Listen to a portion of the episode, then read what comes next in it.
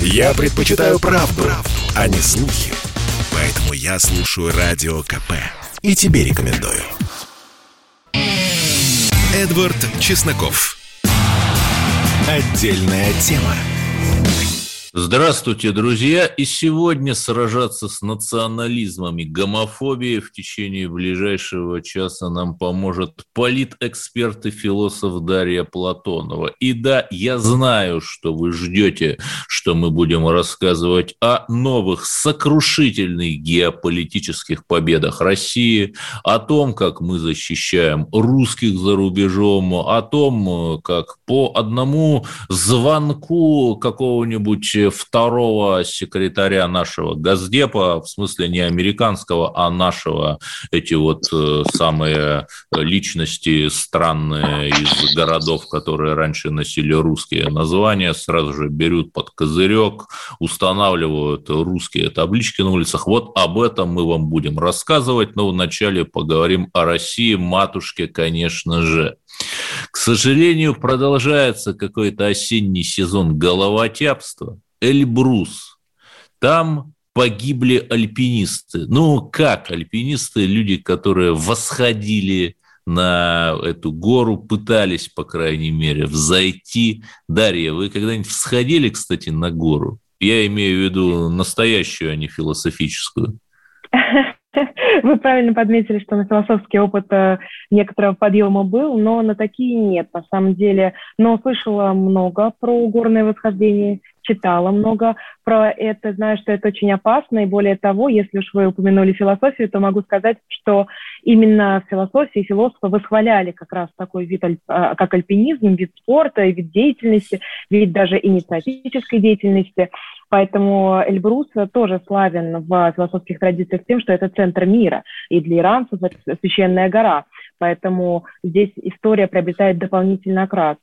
Там погибло пятеро альпинистов, ну вот э, в, в том-то и дело, в, в том-то и дело, что это не альпинисты, а как вам сказать, не профессионалы. В этом не проблема. Да. да. Я да. нет, я вам расскажу. Можно купить путевку. Мой близкий друг там купил тысяч за сорок но, понимаете, э, у него, от него ничего не потребовали для восхождения на Эльбрус. Там они даже оборудование дают свое, там все эти э, бурозаступы и ледорубы, которыми можно зарубить Троцкого, но сложно вскарабкаться на Эльбрус. Ну, ради денег там эти самые инструкторы на все готовы. То есть у него не спросили там ни сертификата, ничего. Справки просто... здоровья не спрашивали? Нет, конечно, нет, вот, вот, что дело, нет, нет, нет. Только там ксерокопию паспорта, чтобы, если что, там кому звонить, если тебя э, придется спускать, знаете, как в том рассказе Хемингуэя, когда человек на гору умирать ушел. Вот. То есть абсолютно какой-то дикий бизнес, и он сработает при идеальной погоде, когда в идеальной форме вот эти вот любители, которые за 40 тысяч накупили путевки на Эльбрус, а если, как в данном случае, сейчас же как было, кто-то э, порвал там связку на ноге, непогода пришла, там снегопад, и все, и люди стали гибнуть. У нас, кстати, звонок есть. Денис Киселев тренер Центральной школы инструкторов альпинизма «Спасатель». Денис, э, вот вы наблюдали, наверное, за картиной этой трагедии. Что, по вашему мнению, было ее причиной? Именно непогода, то есть внешний фактор, или непрофессионализм организаторов? Ну, добрый вечер. Э, э, я думаю, что в данном случае все сыграло в совокупности – но прежде всего триггер – это, конечно, плохая погода. В идеальных погодных условиях, скорее всего, все закончилось бы хорошо. А тут плохая погода привела к тому, что группа замедлилась, группа стала совершать ошибки, получив травму, травма еще больше замедлила. А, сложные погодные условия еще больше ухудшились из-за того, что группа не успела спуститься, пришла темнота. Ну и все дальше просто как снежный ком привело. Скажите, пожалуйста, а разве разве нельзя предусмотреть погоду? Ведь существуют разные мониторинги, какие-то прогнозы. Неужели такой черной метели и бурана там не содержится в таких сводках? Неужели это что-то совершенно непредсказуемое? Нет, конечно, существуют погодные прогнозы. Да, в горах они не всегда сбываются, прям сто процентов. Но в данном случае как раз прогноз был. И это большое удивление. Почему? Ну, мне кажется, что это не профессионализм тех э, опытных э, проводников, которые были с ребятами. От них ждать, от неопытных альпинистов нечего, и их главная задача выполнять, что им скажут. А вот почему проводники не посмотрели за погодой, и, главное, не оценили вот этот тот момент, когда много же групп э, хочет зайти и там ожидает своей очереди, ожидает погоды, а в этот день не очередь, там никто не пошел практически за ними. Они были, ну, почти в одиночестве, но вот тоже что-то не сработало, что другие, наверное, не дураки, тоже пошли, потому что знали почему. Хорошо, а вообще какое-то лицензирование вот этих вот экспертов, которые помогают за деньги всходить на Эльбрус, оно есть вот хоть какой-то контроль? Вот это прям прекрасный вопрос. Ну, начнем издалека. На Западе это уважаемая профессия, денежная, очень престижная.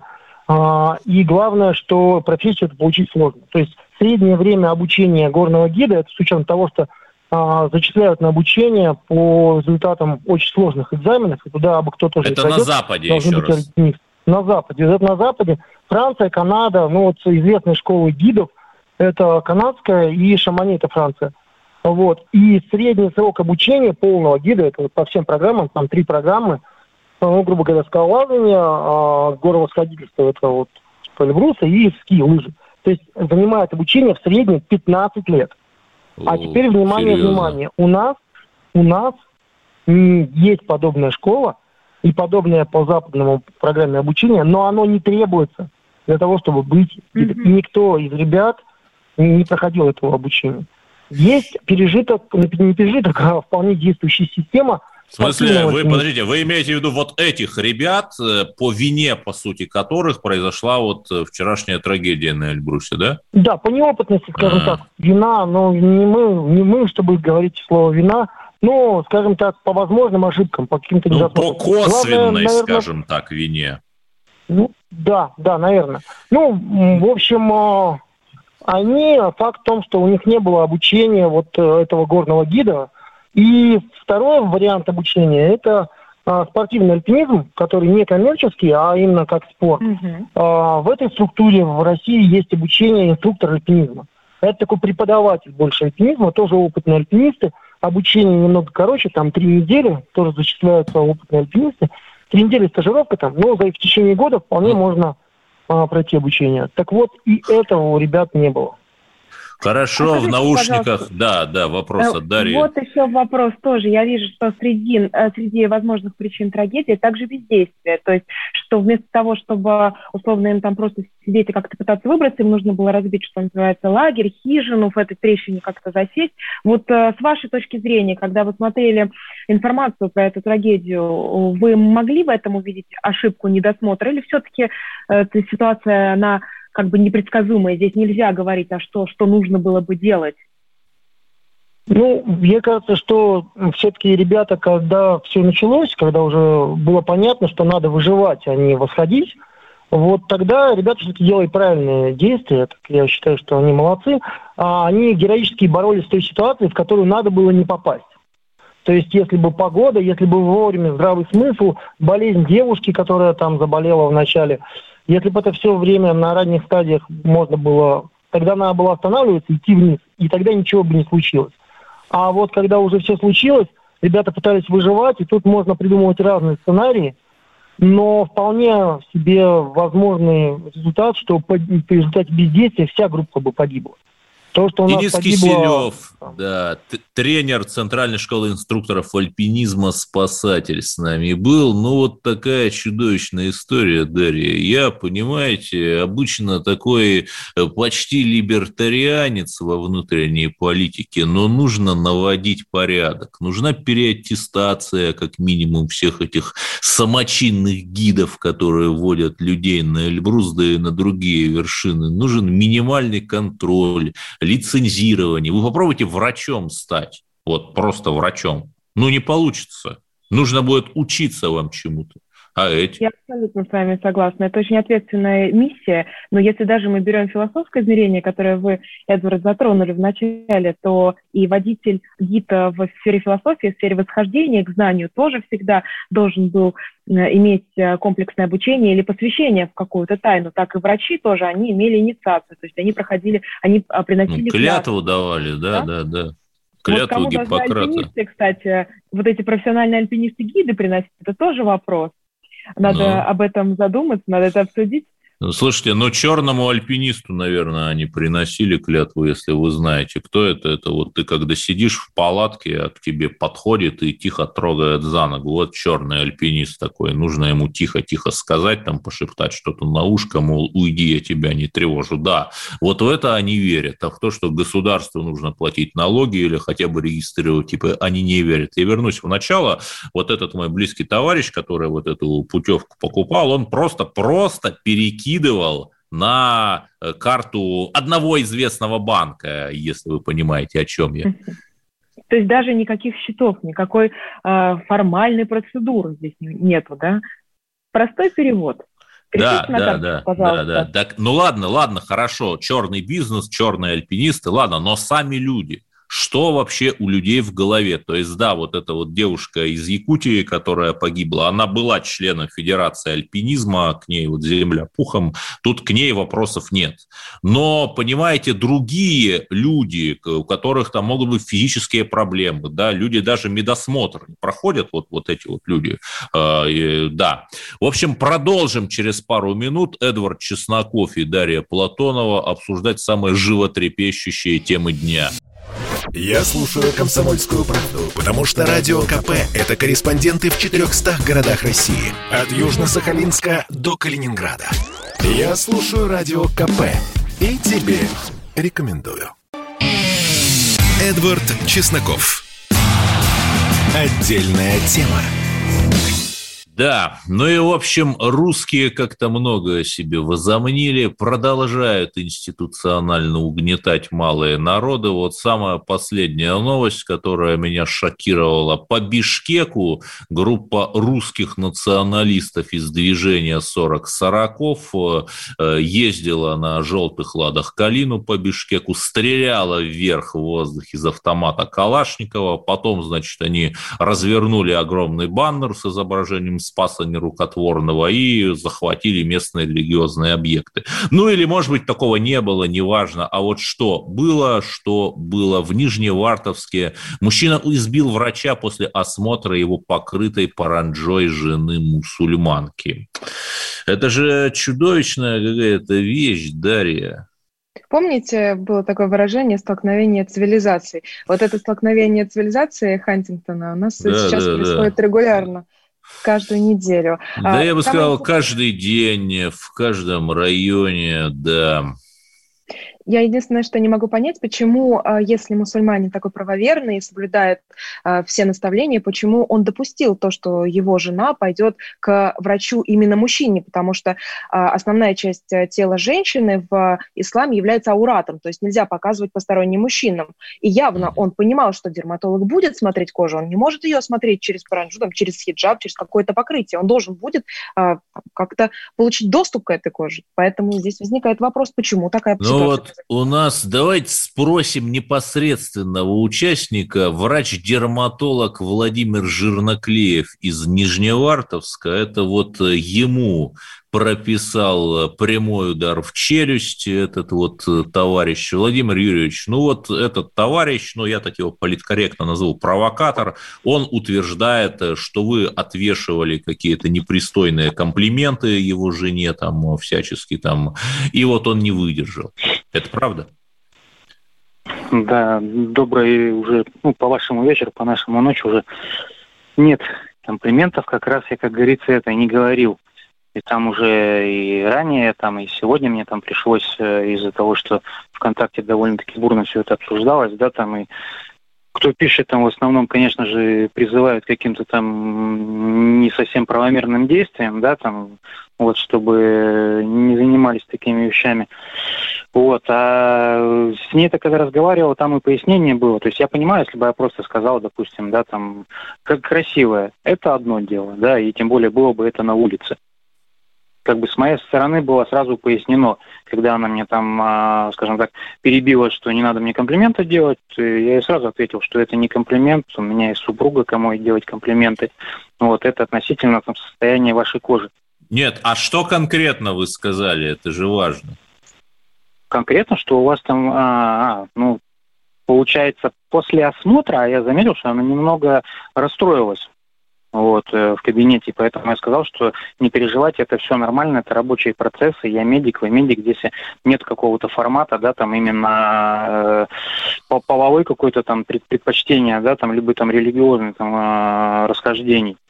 Вот. И что у вас на коже там красиво в том плане, что нормально никакой патологии нету, потому что я где-то там раз там в 2-3 там, месяца, грубо говоря, да, там отправляю какого-нибудь пациента там в онкодиспансер с меланомой. Ага. Владимир Юрьевич, вы знаете... А... формат такого характера. Муж пациента да, да, говорил да. также, что вы какое-то небольшое высказывание, а, замечание отпустили в отношении ее одеяния и хиджаба. Вот насколько это правда? Нет, вы эту тему как-то поднимали? Это вообще ни в каком да. формате угу. не, прав... не, не правда. звучало. Потому что угу. я, скажем так, это с юридической точки зрения давно работаю тоже, да, там, как говорится, угу. политкорректность какую-то и э, формат этического фактора соблюдаю осуждаю. И заниматься такими вещами, кому-то говорить, там, что там ходишь в какой-то мешковине и так далее, да, там, ну, это, извините меня, бред какой-то. А когда влетел вот ее разъяренный муж, это было сразу же после того, как она вышла, или он во время приема прямо начал такой агрессивный выпад? Нет, нет, нет. Это уже было позже. То есть она где-то была, если мне память не изменяет, в районе половины третьего дня, а он пришел уже к концу рабочего дня, где-то около трех часов. То есть где-то вот там, ну, Благодарю. прошло как минимум там 15-20 минут, не менее, то есть около получаса. Хорошо, а это вот дело, если оно есть против этого господина, оно в какой сейчас стадии? Ну, сегодня меня вызывали в Следственный комитет, э, там общались, э, пояснения давал. Поэтому Насколько я знаю, пока что он находится под следствием. Завтра вроде как должен пройти там какой-то формат суда, там в плане именно из избирания ему меры пресечения, то есть будет он находиться там где-то на территории, да, там э, сидеть, либо там под подписку о невыезде. То есть я уж таких вот юридических тонкостей не знаю, к сожалению. А вы не в курсе, этот товарищ гражданин России или нет? Ну, когда шел разговор, э, не то чтобы я с ним да, общался, вот, а он, я кабинете находился там из э, этого коридора выкрикивал, что там что-то ему там говорили, да, там, что там откуда-то приехал там и так далее. Там он там сказал, что он гражданин Российской Федерации. Но угу. здесь-то по себе я знаю, что он относится э, к определенной диаспоре. Ну, понятно. В общем, будем, конечно, следить за этим происшествием, чтобы полицейские не замылили исследователи вопрос. Они же так любят. Вот я почти каждый день говорю об этом истории с Анатолием Грудистовым. Восемь лет ему дали вот за то, что он защитил девушку, в ходе чего случайно, а непреднамеренно от выстрела из травмата погиб погиб, вот, как бы это сказать, тоже провокатор. А вот Расулу Мирзаеву при абсолютно аналогичном случае, тоже там драка в клубе и непроизвольное, непреднамеренное убийство, ну, два года он отсидел. Но у нас же такой гуманный суд, да, ну вот надо сказать, что он иногда кому-то применяет акривию, а кому-то экономит. Это два понятия. Акривия – это когда вас судят очень жестко, соблюдая все правила, а экономия – это когда вас судят, ну, исходя из а, обстоятельств, то есть контекстуально. Вот а, есть некоторый дисбаланс. Кому-то одно, Нет, кому-то ну, да, другое. Да, но и у митрополита Лариона, это одно из первых произведений на древнерусском языке, из слова о законе и благодати, где как бы противопоставляется, ты судишь по закону или ты вот судишь от сердца. Но у нас иногда такое ощущение, что в некоторых судебных казусах нет ни закона, ни благодати. Да, это вы точно подметили. Ну и самое главное, вот я не понимаю, да, что эти, ну я политкорректно скажу, провокаторы, да, вот наподобие того, что, который вот избил господина Жирноклеева, у них же очень э, э, понятное основание, на котором они действуют. Они спаяны национализмом, ну, наподобие того, там, когда Турки, например, помогли азербайджанцам, как они считают, решить вопрос с Нагорным Карабахом. То есть, с одной стороны, этот вот этнонационализм, и с другой стороны, это такое, такой панисламизм, да, это их база. А у нас что? У нас есть только одна база, вот мы можем их этнонационализму и их э, такому радикальному, скажем так, толкованию определенных норм религии противопоставить свою базу в виде того, что мы чтим память Великой Отечественной войны, в которой победил многонациональный советский народ, при том, что у нас сейчас народ тоже многонациональный, но все-таки не советский. Я не знаю, слушали вы вчерашний эфир, я общался тоже с бойцом ММА из Дагестана, и я ему задал прямой вопрос, скажите, а вот есть хоть какое-то э, общее основание, которое бы объединяло нас и вот ваших э, там соотечественников, да, из вот эту мусульманскую молодежь Юга России, Средней Азии, и он ничего не ответил, он сказал, нет, я не знаю, понимаете? А должен был бы ответить слово империя, Евразийская империя. Но, к сожалению... Да, ну, это очень забавно, только как бы вот Советский Союз был Евразийской империей или нет? Э, где, где, здесь, где здесь русские, понимаете? Почему-то вот э, с 86 -го года, с погромов в Алма-Ате началось притеснение русских вот э, да, в этих да. вот лимитрофных государствах. Так, э, ну, понимаете, не, не работает, получается, эта история с Евразийской империей. Но евразийство было разработано именно русской миграцией, поэтому оно предполагало сохранение духовного фактора и некоторой русской идеи, в отличие от того же Советского Союза, который элиминировал эту вертикаль так вот, вот, сейчас вот современные евразийцы, вы знаете, кто это, я даже не буду их называть, они взяли идею вот этой вот непонятной полиэтничной такой, по сути, языческой даже империи, чуть ли не зороастрийской, без русского начала. Ну хорошо, ну хорошо, я не против. А как же здесь простые русские люди? Ну что вы, конечно же, это империя, которая объединяется под русским началом.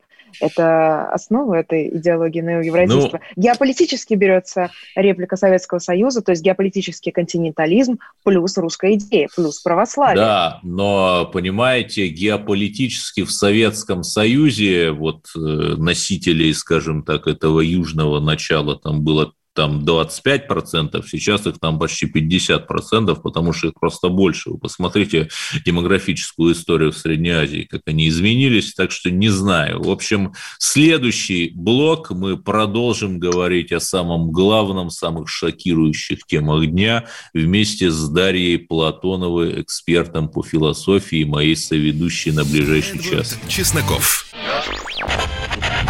Попов изобрел радио, чтобы люди слушали комсомольскую правду.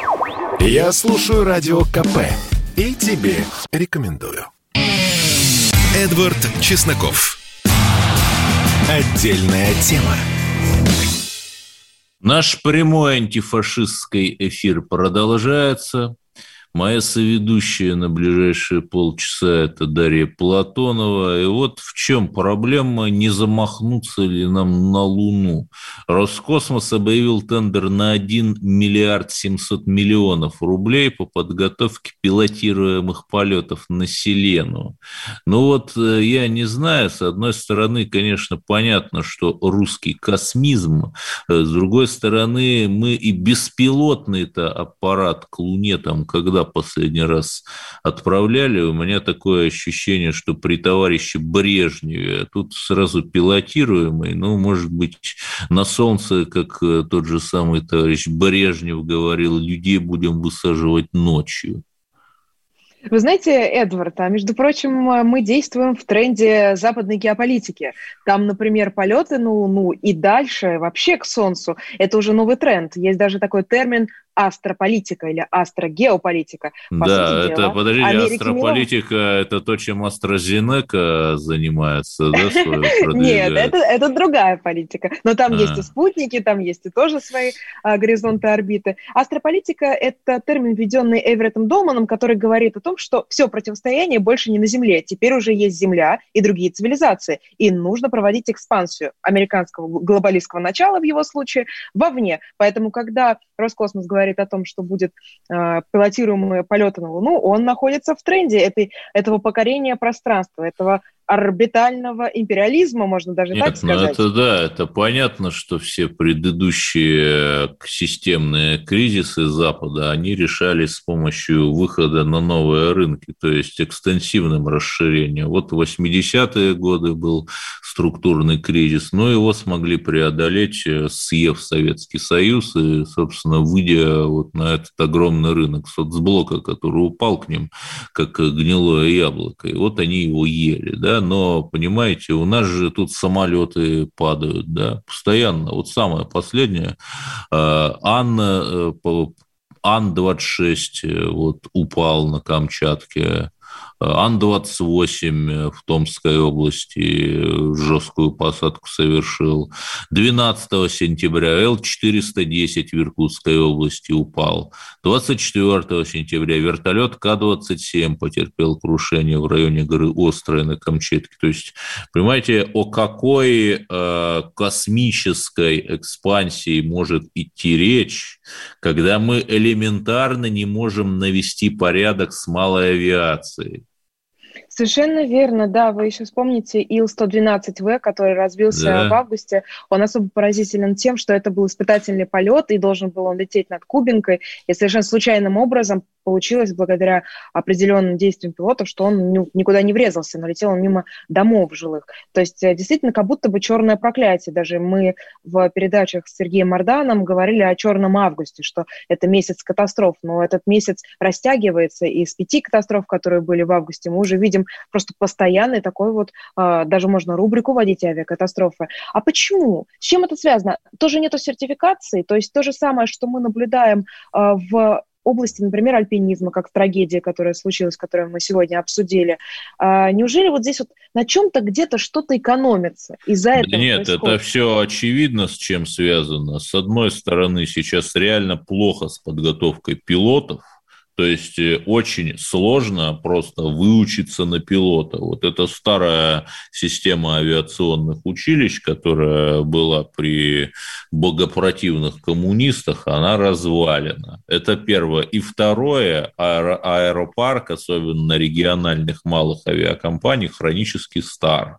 Ан-26 не выпускается он остался на Украине, и там производство согнулось без России. Ну, если бы мы, может быть, там дошли до Днепра 7 лет назад, то как бы сейчас эти заводы были бы у нас, и не пришлось бы что-то с нуля создавать, но это сложная отдельная тема, я сейчас не буду углубляться в альтернативную историю русской весны.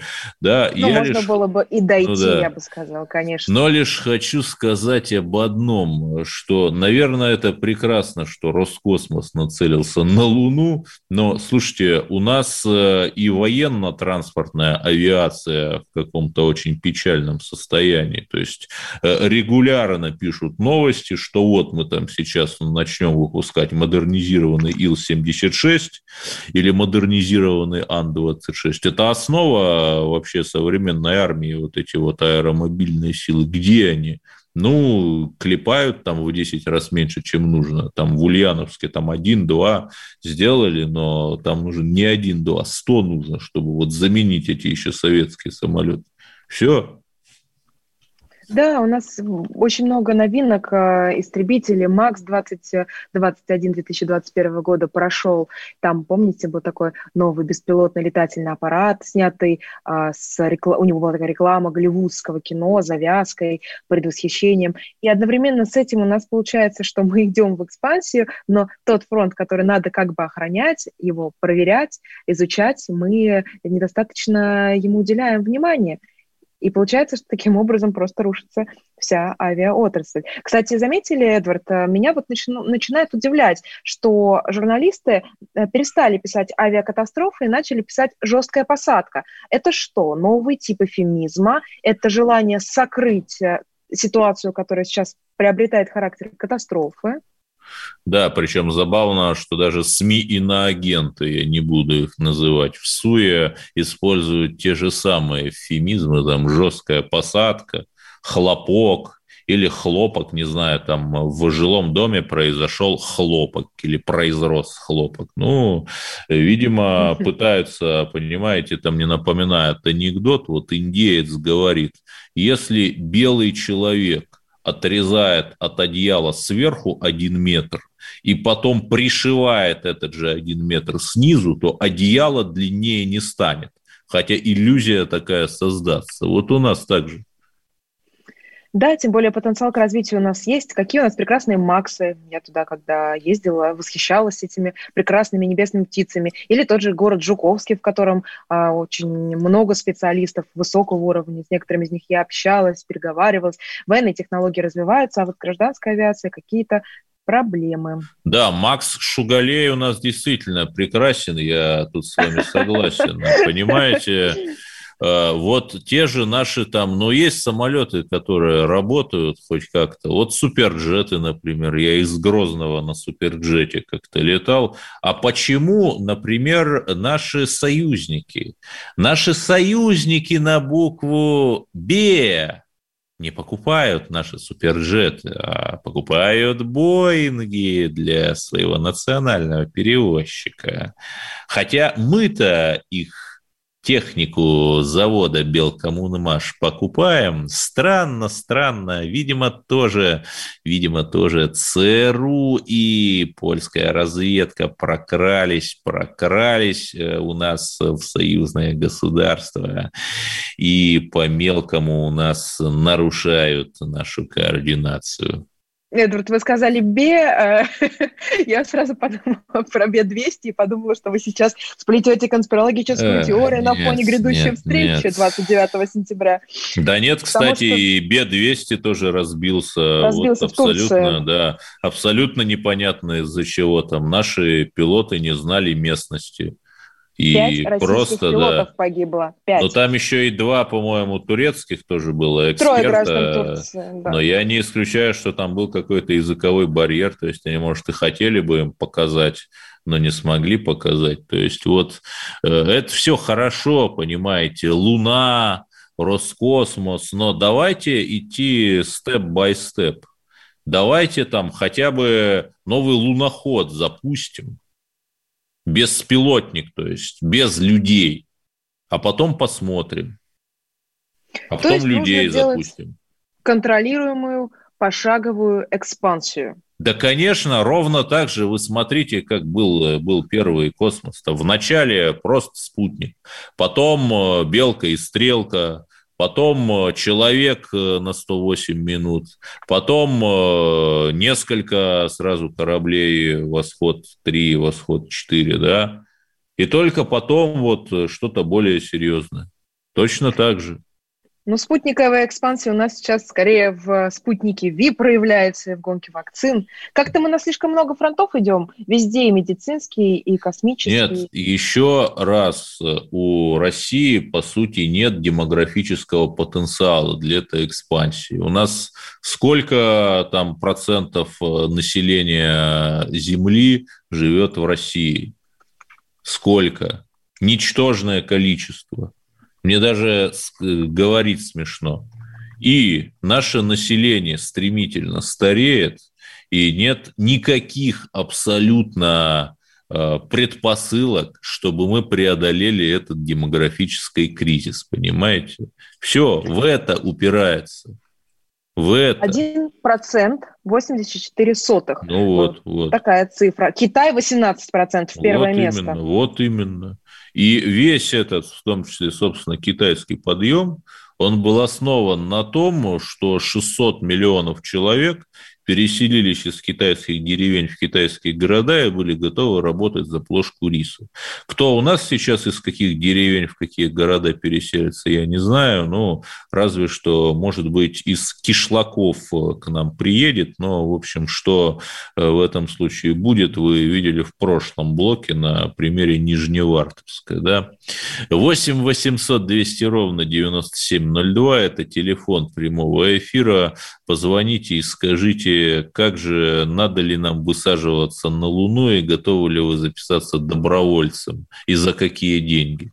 Продолжим через пару минут. Я предпочитаю правду, а не слухи. Поэтому я слушаю Радио КП. И тебе рекомендую. Эдвард Чесноков. Отдельная тема. И 8 800 200 ровно 9702. Последняя возможность позвонить в прямой эфир, в котором сейчас находится Эдвард Чесноков и Дарья Платонова. И давайте поговорим о русских. Есть ли у нас возможность вывести в эфир Алекса Шмидта, человека из Казахстана? Ну, я расскажу его историю. Она типична. У человека 9, э, да, у человека э, количество детей больше, чем пальцев на одной руке, и при этом он не может переехать в Россию. Ну вот мы сейчас пытаемся до него дозвониться, чтобы он рассказал свою историю, но ведь речь не только о нем. Вы знаете, что если вот ты казах, например, то за тобой э, у тебя нет никаких абсолютно проблем переселиться в Казахстан, например, там из Китая или из Монголии. Да? Да, можно легко взять чартерный рейс на чартерный да, да, да. в будущем поезд, э, приехать, все. Главное да, не драться. Главное не драться с другими этническими меньшинствами, а то могут да. депортировать. да, так более того, там Израиль, хотя, да, ладно, про Израиль все понятно. Алекс э, Шмидт, вы наш соотечественник из Казахстана. Вот расскажите, пожалуйста, правильно ли я понимаю, что вы хотели бы переехать в Россию, но не получается? Да, да, правильно вы говорите. Какие не, сложности, не какие то, что препятствия? Хотели, а некоторые люди у нас, даже некоторые люди вынуждены у нас переехать, потому что ну, неблагоприятные условия бывают в жизни в Казахстане, разные причины. Вот смотрите, чтобы переехать, например, нужно сделать паспорт Казахстана. Мы здесь ходим все по удостоверениям. Чтобы ну, в смысле, загранпаспорт? Заплатить да, загранпаспорт. А у нас нет, у нас только один паспорт. У нас нет такого понятия в Казахстане. В Казахстане все ходят с удостоверением личности. Чтобы приехать в Россию, нужно сделать загранпаспорт. Я приезжаю, делаю загранпаспорт, регистрируюсь у вас, начинаю оформлять гражданство, а потом, грубо говоря, выкидываю. Вот я шестерым младшим детям сделаю, жене и себе восемь паспортов, 200 тысяч я просто выкину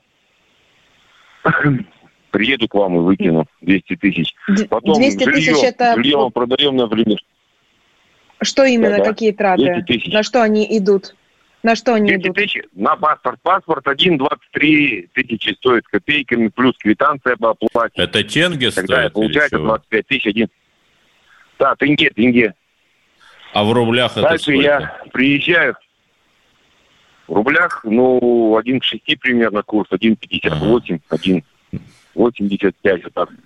Но все равно Получается, немало, смотрите, да. здесь да, малая сумма. Потом смотрите, примерно вот у вас люди получают заработную плату там 20, 30, 40 тысяч рублей, а у нас получают также там 40, 50, например, тысяч.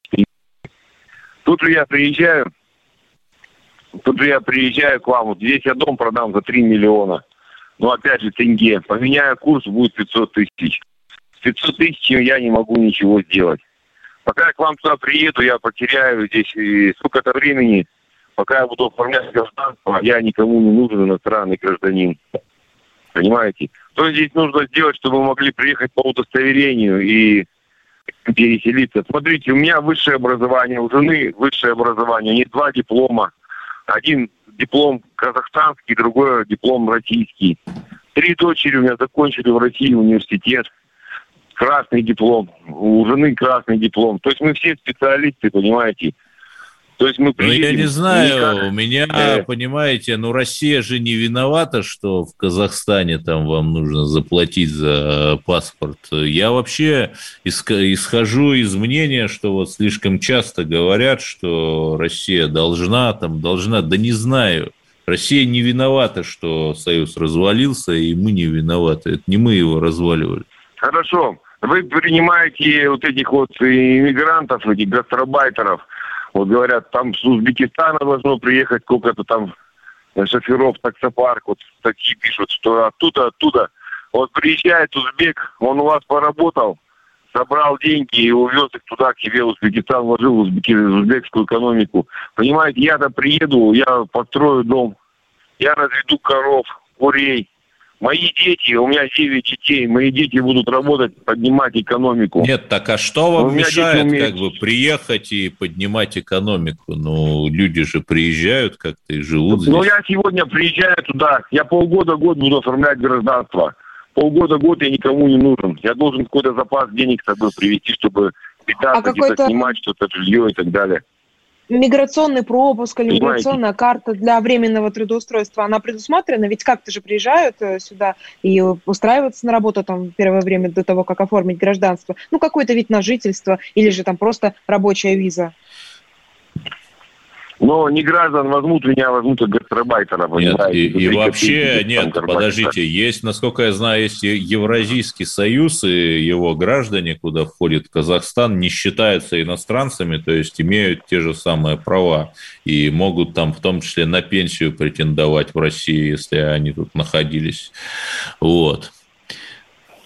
Это теория, извините, пожалуйста. Я с точки зрения практики у тебя какое гражданство? Российское. О, выходи на работу. Казахское гражданство. Будь свободен. Вот наши многие ездят вахтой, получают хорошие зарплаты. За два месяца вахты 600 тысяч рублей, ребята. Они говорят, ребята, у вас нет гражданства, следующую вахту мы вас приглашать не будем. На Чукотку едет, в, на, в Амурку, на Амурскую, ну, это, ну, в район реки Амур, на золото, на всякие карьеры. Специалистов у нас очень много здесь. И это один вариант развития событий. Второй вариант развития событий, если я скажу, что я уезжаю в Россию сегодня, то мне никто не даст роддом продать, понимаете? Постарается просто так отжать у меня. Просто за бесплатно. Mm. Поэтому должен сказать, да вот я в соседнюю деревню переезжаю, поэтому продаю там или в квартиру. Тогда другой какой-то вариант может развития событий быть. На практике, то есть и приезжаешь, и ты полгода-год никому не нужен, понимаете? Это довольно да. сложно. Какая-то была бы программа. То есть, смотрите, вот я бы сегодня приехал, да, мне не надо там хоромы за миллионы рублей. Какой-то дом, столько заброшенных у вас деревень вокруг Москвы, там 230 километров отъезжаешь. То же самое, там, Липецк, Орловская область. Я приехал бы, мне какую-то помощь оказали. Э, брошенной земли очень много. Дали маленькой земли, и какую-нибудь халупу, чтобы я мог прожить хотя бы там год-два. За это время я построю рядом нормальный дом, засею какие-то поля, разведу тех же самых курей. Понимаете, куры очень быстро разводятся куплю там коров, что-то еще. Ну, это же я буду вкладывать это все в экономику России. Да, Алекс, Алекс Шмидт, Алекс Шмидт у нас Алекс... был на линии из Казахстана. Спасибо. Русский немец из Казахстана, отец девяти да, детей. ну заметить, вот что... такая история. Я, конечно, не знаю, с одной стороны, да, но с другой стороны, ну, ну другие это люди как-то приезжают. Вот мой друг, э, которого, ну, у нас даже россиян нам таких льгот не дают, вот о которых он говорит. Я тоже, знаете, хотел бы, может быть, чтобы мне дом дали и коня доброго справили. Но это же все такое ощущение, что вот вы мне должны, потому что вот я там хороший. Ну, я не знаю. Да, кстати, я вот думаю по поводу а, Белгородской области. Это один из образцов, а, где прекрасно удалась а, ситуация с решением демографического кризиса. Там людям стали давать, если они рожают сразу там двое детей, ну, подряд, например, дают дом с проведенными коммуникациями газовыми. Это вот я говорю сейчас про русских, исключительно про русских, про демографическую проблему. И там повысилась рождаемость, начался Нет, да, это единственный э, регион вообще в ЦФО, где есть естественный прирост населения Белгородчина. вот, так, вот такой вот вариант, если бы мне дали такой дом с подведенными коммуникациями, я бы вообще была счастлива абсолютно. И демографическая ситуация бы явно стабилизировалась. Да, но вот здесь ситуация с э, господином Шмидтом и русским немцем. Мне кажется, что, конечно, э, я думаю, что все может быть даже легче, чем он говорит. Э, ну, как-то и много людей в такой ситуации, не он один.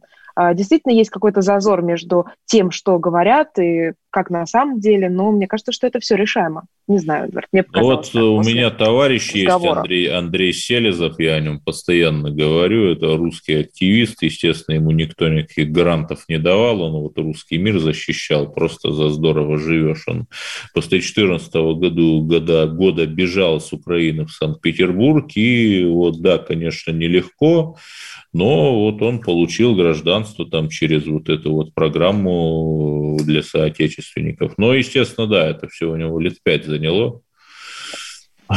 Хотя я не вижу ни одной, конечно, причины, почему нельзя там какую-то карту русского сделать. Вообще ни одной причины. Вот карта поляка есть. Почему карта Мне русского нравится. нельзя? Мне да? нравится формула карты русского, да. Это уже что-то серьезное, серьезная заявка. Да, причем об этом говорят уже лет 15, и как ничего никуда не двигается. Вот. И при этом мы же помним, как некоторые кандидаты в депутаты у нас били себя в грудь, там говорили, что там да мы за русских, но э, как-то вот не видно никаких подвижек, да.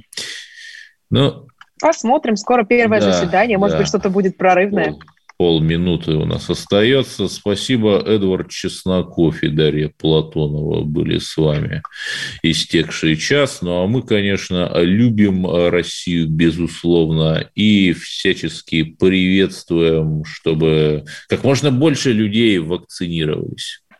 Неожиданная концовка интрига. До свидания. Эдвард Чесноков. Отдельная тема.